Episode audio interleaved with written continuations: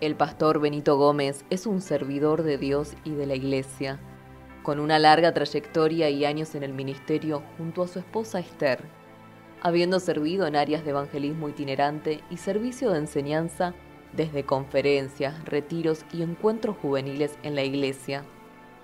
Por varios años en las varias provincias de Argentina, especialmente en la zona de Cuyo y la provincia de Buenos Aires viviendo y prestando servicio actualmente en la enseñanza, consejería y liderazgo de células en la Iglesia del Puente, bajo la cobertura del pastor Pedro Sebastián Ibarra. El pastor Benito Gómez es director del programa radial En Sintonía con el Espíritu Santo y lleva adelante el Club de Memorización Bíblica. Él pone su vida al servicio de Dios. El pastor Benito Gómez. Muy estimados amigos, hoy quiero compartir con ustedes el tema acerca de las relaciones, relaciones. Relacionarse es el latido de nuestras vidas. Raramente pasará un día sin tener interacciones con otras personas en múltiples roles somos hijas, hijos, madres, padres, hermanas, hermanos, amigos y más. Pensemos en los diferentes roles que tenemos y analicemos nuestro nivel de gratitud. Agradezcamos por las personas que Dios ha puesto en nuestra vida. Expresamos gratitud por ellos y a ellos. Tal vez Estás en un matrimonio que se ha vuelto rancio. Podría ser que haya tensión con amigos de toda la vida. Quizás siente que hay tensión entre tu hijo y tú. Independientemente de si hay tensión o no, tenemos instrucciones claras en Romanos 12 sobre cómo tratar a los demás, dedicarnos unos a otros, honrarse mutuamente, practicar la hospitalidad y vivir en paz unos con otros, por nombrar solamente algunos. Mientras aprendemos cómo ser agradecidos en nuestra vida, estos son algunos consejos prácticos para ayudarnos. Reemplace las quejas por cumplidos. Esto puede ser un desafío, ¿o no?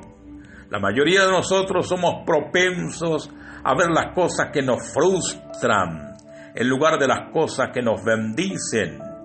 Parece que llevamos un inventario de cosas frustrantes, que nos alteran, que nos deprimen, pero elijamos ver lo bueno con la ayuda de Dios. Sirvamos a alguien.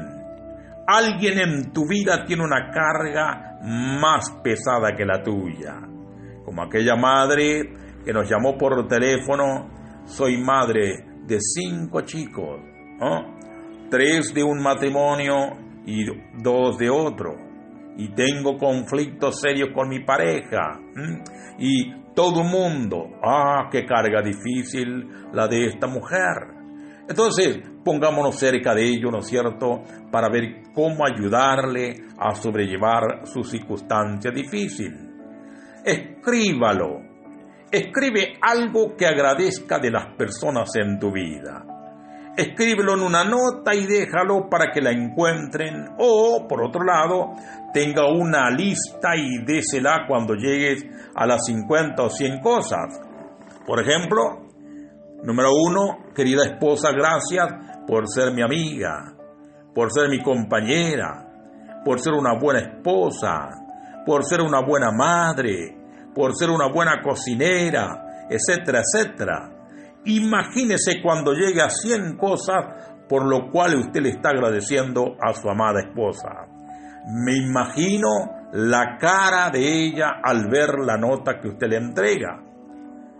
Y otro, otro agregado, solamente diga gracias. ¿Cuándo fue la última vez que hemos dado gracias mirando los ojos con un apretón de mano a la gente? ¿eh? La gente dice, no, no es nada, no es nada. Pero si nosotros estamos agradecidos, cuando podamos ver los regalos y bendiciones en nuestra vida, encontraremos mucho que agradecer al Señor. Desde que nace el sol hasta que se pone, y aún hasta que nuestra cabeza es apoyada a la almohada para dormitar en la noche, hay motivos de gratitud a Dios por todo su beneficio. Así que diariamente agradezcamos a Dios, agradezca a su cónyuge, agradezca a su hijo, a tu amigo más cercano o a alguien más, agradezcale por algo. Se dice que somos como las personas con las que pasamos más tiempo. Los que permitimos nuestros círculos internos afectan nuestro consciente de gratitud. Considera con quién pasa el tiempo usted, con qué persona, cuál es su carácter, cuáles son sus hábitos, cuáles son sus puntos fuertes. Una de las cosas más desafiantes en nuestras relaciones es poder estar dispuesto a cambiar, pero otras personas no. A veces eso significa que los ajustes en las relaciones son necesarias. Por eso cuidado con tener relaciones estrechas con personas que no nos ayudan a crecer, a desarrollarnos o a cultivar hábitos positivos en nuestra vida. Tenemos que hacer los ajustes, que los ajustes sean profundos y necesarios. No importa quién esté en nuestra vida, no podemos descuidar nuestro papel en el crecimiento de nuestra gratitud. Como dice Gálata en la NBI, no nos cansemos de hacer el bien, porque a su debido tiempo cosecharemos si no nos damos por vencidos. Al expresar nuestro agradecimiento por y a las personas en nuestra vida, nos sorprenderemos por cómo nos cambia y en el proceso llegaremos a ver cómo los impacta.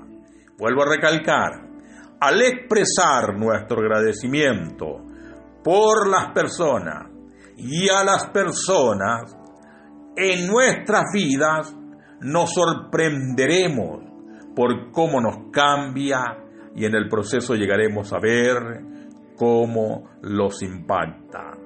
Les habla el pastor Benito y deseo que Dios los bendiga.